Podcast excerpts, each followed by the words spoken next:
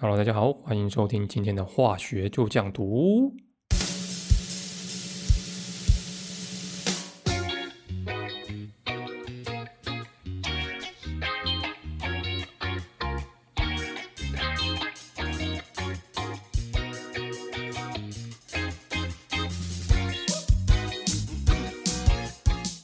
我们今天来稍微聊一下，我们有一个冰块，如果从冷冻库里拿出来，从冰块煮到水沸腾的时候，会发生什么事情？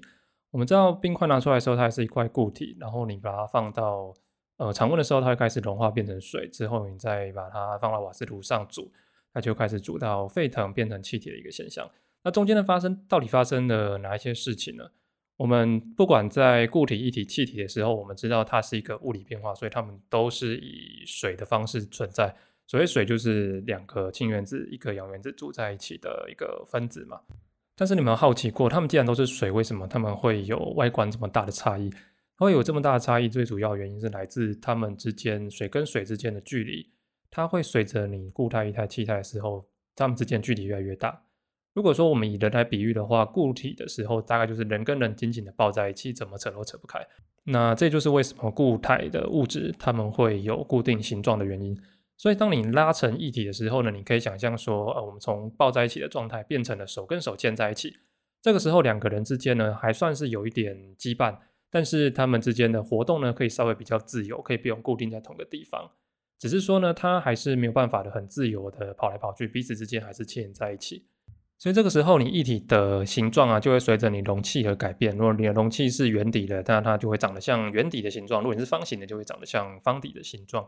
那最自由的话，就是这个手跟手之间都把它切开，就是所谓的气态。当你的水变成气态的时候，这时候你的水分子是非常自由的，它可以在你的空间里面跑来跑去。这个时候的水分子，它吸收了非常多的热量，变成气体的时候，它有非常大的动能，可以在你的容器里面跑来跑去。如果说你的容器它是没有加盖的情况下，它就会往外跑。所以如果你把它盖起来的时候，它就会均匀的充满在呃你的容器里面。所以为什么你会看到，呃，在教科书上面会写说气体它是没有一定的体积的？因为气体它会想办法去避开它旁边的人，尽可能取得最大的空间，所以它会完全的充满你的容器里面。你的容器如果是圆形的，它就会变成圆形；如果是方形，就会变成方形；如果是葫芦形，就变葫芦形；是乱七八糟形，它就会变乱七八糟形。看你的容器长怎么样，它就会变怎么样。所以你可以观察到，我们冰块从固态、液态、气态的时候，它们之间呢，分子之间的距离它是越来越大的。那你水跟水之间的牵引力也会随着你的距离越来越大而随之变小。那这个是我们从微观的角度上去看水跟水之间的互动。那我们在聚观的时候会看到发生什么事情？我们如果说拿一个冰块从冷冻库拿出来，这个时候你的冰块还是零下的温度。这个时候，如果你把它放到一个有稳定热源的加热，比如说瓦斯炉或者是加热板上面都好，我们把它慢慢加热的时候，还开始去监控它的温度。我们可以看到冰块呢，从零下的温度慢慢随着加热温度开始往上爬，到零度的时候，居然它会停下来好一阵子。等到这些冰块都变成水的时候，温度呢才又开始往上升。这中间为什么会发生这样子？我们刚刚知道说，呃，冰块变成水的时候，中间它的距离是开始在慢慢变大的过程，就是我们从抱在一起变成手牵手，可以稍微有点空间自由活动的状态。我们在零度 C 的时候，对冰块加热，完全变成水之间的这个过程，它就是在将这个热量啊传递给冰块，让它能够舒展开来，变成液体。那当它变成水了之后，我们开始再对它加温，它这个时候温度呢才会继续往上爬，爬，爬，爬，爬，爬到它开始沸腾的时候。哎，你会发现这个时候温度又开始固定下来了。这个时候呢，你再继续对它加热，它也不会继续温度往上升。但是这个时候，你可以看到你的液体开始不断变成了气体。其实它发生的事情跟刚刚从固体变成液体的事情是类似的，它都是把从外界获得的能量，把它拿去转换成分子跟分子之间能够自由移动的空间，直到它完全变成气体的时候，温度才又开始继续往上爬。那要是你有煮过水饺的话，你一定会知道，当你在煮水饺的时候，水还没开，你就会把火开大一点。那目的是要让你的水尽快达到沸腾的状态。但是，一达到沸腾的时候，你就会把火关小嘛，因为这个时候，呃，你把火开再大也没有意义，因为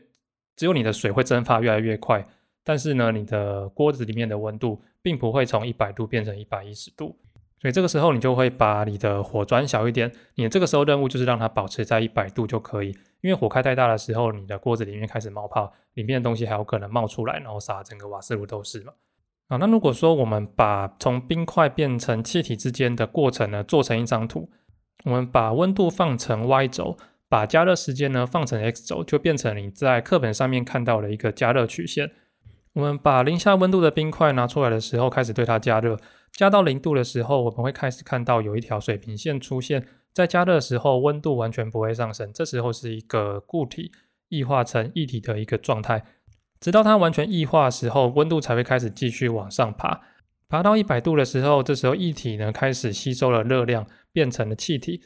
这时候液体也是要完全吸收热量变成气体之后，温度才会继续往上爬升。那这张图做出来有几个魔鬼藏在细节里面，你可以注意到，第一个固体、液体跟气体它们上升的时候，它的斜率是不一样的。所以如果当你在做图的时候，你就要很小心哦，你不能把斜的画成平的，平的画成斜的。我们可以看到最斜的是气体，再来第二斜的是固体，比较稍微平一点的呢是液体。这个代表什么？其实你可以从你的图里面稍微解读一下。如果说我们加热一样的时间好了，嗯，可以发现气体它上升的温度比较多，液体上升的温度是比较少的。你有没有想到这个是代表什么东西？我加热一样的时间，但是有些人的温度上升比较快，有些人上升比较慢。诶，这个是比热的概念，对不对？我们知道比热呢，它是代表一个物质，它在上升一度的时候所需要的热量。那有些人呢会把比热这个参数叫成热容，我觉得这样的比喻就会非常的精确。它这个比喻呢就好像是把这个物质当做是可以承载呃热量的容器。所以如果说它今天这个容器它越大的话，它就可以在呃一定的温度里面装越多的热量。所以你可以看到水蒸气它的热容，它的比热是最小的。它要上升一度所需要热量很少，那在里面呢，水的比热是比较大的。它要上升一度的时候所需要热量是比较多的。那反过来说呢，它要下降一度所需要释出来的热量也会比较多。所以为什么我们在学地理的时候，常常都会讲到说，如果你的城市、你的地区它是比较靠海的，那一般它都会比较温暖一点，它的温差就不会很大。我们就会说，我们海洋呢，它是具有调节呃天气还有气候的一个功能在。那在这张图第二个细节呢，你可以注意到，当从固体异化成液体之间的水平线，跟液体气化成气体之间的水平线，它们的长度是不一样的。你不可以把长的画成短，短的画成长，因为呢，嗯，在把冰块变成水之间的过程，它所需要的热量是比较少的。当你把液体就是水变成水蒸气的时候，它所需要的热量它是比较多的，所以你不可以把它画反。因为像冰块，它的融化热每一克呢需要八十卡热量，但是呢，你要把它从呃水变成水蒸气，它所需要热量是五百四十卡，它是完全不一样的尺度，它差非常的多倍。那这暗示什么事情？假设你今天呃，当然最好不要发生。如果说你被一百度 C 的水烫到，跟一百度 C 的水蒸气烫到，哪一个后果会比较严重？我们知道水蒸气它从气体变成液体的时候，它会把刚刚从液体变气体的气化热完全的吐回去。那这个气化热有多少？刚刚讲过是五呃每一克有五百四十卡，这个热量有多惊人？我们知道水的比热它是每一克的水上升一度需要一卡的热量，水的气化热我们刚刚讲过它是每一克呢有五百四十卡，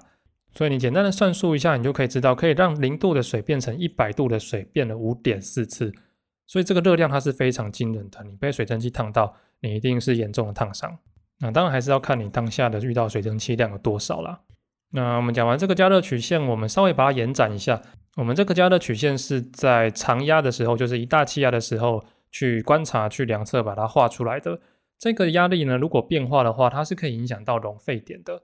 所以，要是我们在不同的压力下去量测熔沸点，然后把它画成一张图的话，我们把压力呢放成 y 轴，温度放成 x 轴，你可以发现到熔点跟沸点会随着你的压力不同，开始有一个漂移的状态。我们可以把每一个压力所量测到的熔沸点连成线连起来，你就可以看到在呃课本上面所看到的三项图。那这个三项图呢，就是让你跳脱一大气压的限制，让你能够在不同的大气压力下去知道它这个时候呃你的温度是多少，固态、液态、气态，它现在是哪一个状态。我们可以看到熔点跟熔点它会连成一条线，沸点跟沸点之间会连成一条线，但是固态跟气态呢，诶。这个到底是什么点？哦，这个是升华点或是凝华点。因为我们的物质呢，在特定的压力底下，它可以跳过液态的状态，直接变成气体。这样的现象在生活中会比较少见，因为通常会发生升华的现象，一般都是要压力比较低的状况。这个压力有点像是一种束缚，它在固定着你的固体的粒子分子之间，不要到处乱跑。所以如果说这个束缚解除的话，我们稍微加一点温度，它的够动能如果够了，它就会从固体变成气体。那像我以前在做实验的时候啊，为了要纯化呃一个化学物质，那我就把这个物质呢放到真空的环境下面，然后放了一个一百多度的油浴，放一个晚上。然后隔天早上我来实验室的时候，发现，哎，看我东西全部都不见了。然后因为我的反应瓶它是泡在油浴里面，上半部是没有泡进去的，你就看到有泡到油的地方，里面都是空的，超级干净。然后在上面没有泡到油的地方，就是温度比较低的地方。我就发现我的物质全部都冷凝在那个位置。就我们生活中会遇到升华粒子，大概比较常见的就樟脑了。如果说你把它放在空气里面的话，它会慢慢的体积变小，它完全不会经过液体的过程，除非你把它加压啊，不然它就是直接变成气体跑掉。好，那我们回到水的三相图的部分，我们刚刚讲到说，我们水的三相图它的固态液态的这条线，它是从右下往左上写的。所以你可以看到，你在加压的过程当中，你液态的部分是慢慢变多的哦。有没有注意到？你液态的面积是变大的，也就是说，当你加压的时候，它比较容易变成水。所以滑冰选手在滑冰的时候，在呃冰刀压过去冰的那一瞬间，压力突然变大，然后化成液态水的时候，就可以让选手呢呃更持续的在冰上面移动。当滑冰选手移开那一块冰的时候，啊冰呢马上又恢复到原本的压力状态，它又结成冰。这个就是有名的覆冰现象。如果说你把呃铁丝呢吊一个重物在冰块上面，然后往下压，你可以发现到在压过去的过程呢，铁丝会慢慢的穿透这个冰块。神奇的是呢，这个铁丝穿过去的时候，你的冰块居然不会变成两半啊！原因就是你在呃压力离开的时候，它就变成原本固态的冰。那并不是所有的物质呢在加压的时候会倾向异化，会这样的物质只有水、生铁、锑还有铋。其他的物质呢，它在加压的时候，它是比较倾向固化的。固态、气态之间的那一条界限呢，它是从左下往右上写的，或者是有另外一种说法，叫做它斜率是正的。哦所以这个是其他物质，像是二氧化碳，比较常举的就是二氧化碳啊。所以我们稍微比较一下这两种不同的类别。如果是水啊、生铁这一组的，它在加压的时候，它的熔点它会随着你的压力慢慢的往下降。其他的物质呢，是随着你的加压，熔点会往上升。在液体变成气体，表现就都是一样，都是加压的时候，你的沸点会往上升。所以为什么你在用压力锅煮菜的时候，你在炖肉都会比较快手？因为你在炖煮的过程当中，你的压力可以让你的沸点往上升。你这时候你的锅子就不是刚刚的一百度，你可以往上升，升到一百一、一百二。所以你在煮东西的时候就会比较快。在炖那些需要炖煮的、长时间炖煮的那种料理，说炖肉那一种的，你就会有比较快的时间把它煮好。诶，一样呢。我们在三象图里面也是有一些细节藏在里面。我们看到这一些连在一起的线啊，比如说呃固态液态这个叫做熔点的连线嘛，液态气态叫做沸点的连线，固态气态之间这个就是升华点的连线。那这三条线交汇在一起的，我们叫做三相点。那三相点呢，就是固态、液态、气态，它们可以同时稳定存在的一个位置。你要注意这个三相点，它是一种稳定存在的过程哦。所谓稳定存在，意思就是说，当我只要维持这个压力跟温度，它的状态是不会改变的，不会说在这个温度压力下，它会变成液体变成气体，不会。所以你要稍微留意一下用词，并不是说固液气共存就叫做三相点，不然我在常温的时候呢，我把冰块装在水里面，然后把盖子盖起来，然后稍微等一下，让水变成水蒸气蒸发一些出来，这个时候固态、液态、气态它是共存的，你能说它是三相点吗？很明显不是嘛，因为你在常温，比如说二十五度的时候，它经过一段时间，你的冰块会慢慢融化变成水嘛。同样的道理，当你在熔点或是沸点，你在加热过程当中，你也不能很简单的说它是故意共存或是一气共存。你可以在今年度的学测稍微留意一下，老师在命题的时候就有注意到这件事情。他在熔点沸点的描述上面呢，有特别强调稳定共存这件事。稳定共存对日常生活中其实蛮难想象的。因为任何的容器呢，对外界都会有吸热或是放热的互动。假设你有一个容器，你可以任意设定这个容器里面的温度或是压力，并且它对外界是完全隔绝的，它不会从外界吸热或是放热，完全就是看你自己自由的设定。那你在零度 C 的时候呢，把一部分的冰变成水，这时候你就把你的热源停下来，然后继续维持零度 C 大气压的状况，你会发现它是不会继续变成冰或变成水，它就停在那个位置。这个就是所谓的稳定共存。所以在看三象图的时候啊，稳定共存，稳定这两个字一定要常常放在心中。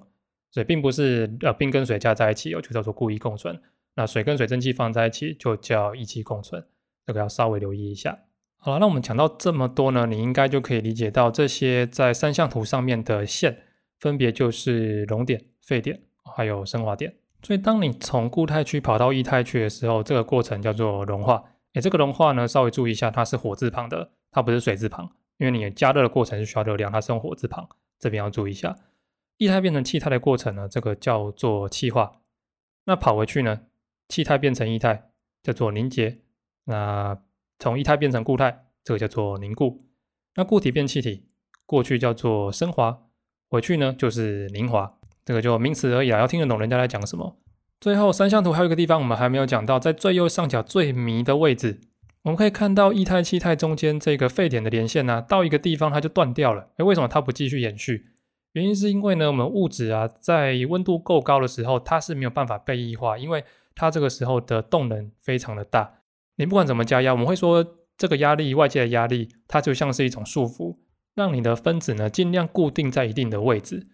但是呢，我们在非常高温的时候，你的分子之间有点坐不住，呃，按耐不住，你不管怎么绑就绑不起来。这时候它会变成一种很奇妙的状态，它的性质呢介在液体，也介在气体。它有像气体一样的，它能够充满整个容器里面的性质，但是又有像液体一样的高密度还有溶解性。这个状态呢，我们叫做超临界流体，听起来总有超屌。你这什么流体？我超临界流体。而这个超临界流体在一般，特别是二氧化碳在萃取的时候，我们会用它来做萃取的溶剂。我们在上一篇有讲到萃取这个过程呢，就是把呃物质从一个地方转移到另外一个更好溶解的地方。超临界流体有一个很方便的性质，因为它的性质是在液体跟气体之间摇摆不定，所以你可以透过你的压力、你的温度来决定它要长得比较像液态，或是长得比较像气态。通过这样子参数的调整呢，来决定你萃取的效率会怎么样。而且还用二氧化碳来当做超临界萃取的溶剂呢，最主要是它非常的环保。当你用完之后呢，把它排出去就到空中，不会像液体的萃取留下很多呃废弃物、有机溶剂处理的一个后续问题。那我们今天讲了非常多，我们从水的固体到液体到气体之间，我们聊到了水的加热曲线。那并且呢，我们跳脱了一大气压，我们来到了各种压力跟各种温度的情境，画成了一个三象图。那我们也了解到呢，水的三象图长得比较特别，在压力增大的时候啊，它会比较倾向变成液态的水，而不是变成固态的冰，所以就会有有名的复冰现象。有这样子的物质呢，除了水以外，还有生铁、Tb 这些物质。其他的物质呢，则是在你加压的时候比较容易倾向变成固体的方式，像是二氧化碳。最后啊，还要再稍微注意一下，熔点、沸点还有升华点呢，都是两种相态变化之间稳定共存的一个温度。要是固态、液态、气态，它们三者刚好稳定共存的时候，我们就会叫它是三相点。然后在三相图的右上角。有一个比较特别的超临界流体，它呢像液体又像气体，同时拥有这两种的性质。我们可以透过压力还有温度的控制来决定它会比较像液体，还是会比较像气体。好啦，那我们今天的分享差不多就到这一边。如果喜欢我们节目的话呢，别忘了到 Apple Podcast 给我们五星的评价，在 Spotify 上面呢也可以透过五星的评价给我们支持。那我们就下期再见喽，拜拜。